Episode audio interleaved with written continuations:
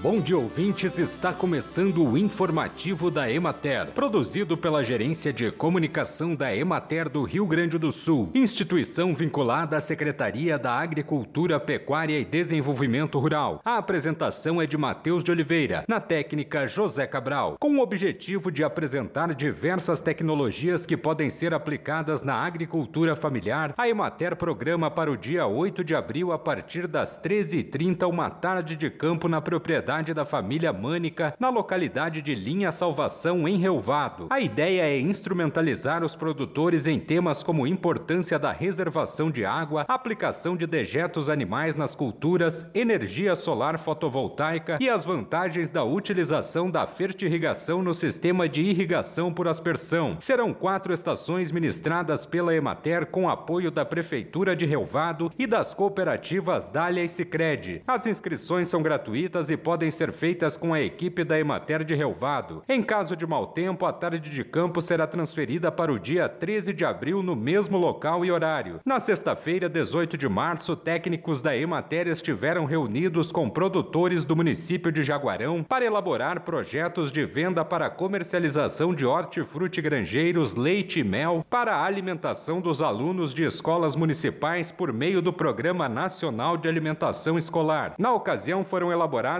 três projetos para a comercialização de 17 produtos olerícolas, compreendendo 3.970 quilos e 7.950 unidades, no valor total de R$ 37.680,30. Entrega de 3 mil litros de leite tipo C no valor total de R$ 10.980 e venda de 200 quilos de mel devidamente registrado no valor total de R$ 5.254. Os projetos elaborados elaborados e apresentados na chamada pública 001-2022 totalizaram o valor de R$ 53.514,30. Esses projetos irão gerar renda para 10 famílias de agricultores familiares e oferecerão aos escolares do município alimentação de qualidade produzida em Jaguarão. Bem, e por hoje é isso, nós vamos ficando por aqui, mas amanhã tem mais informativo da Emater. Um bom dia a todos que nos acompanharam e até lá!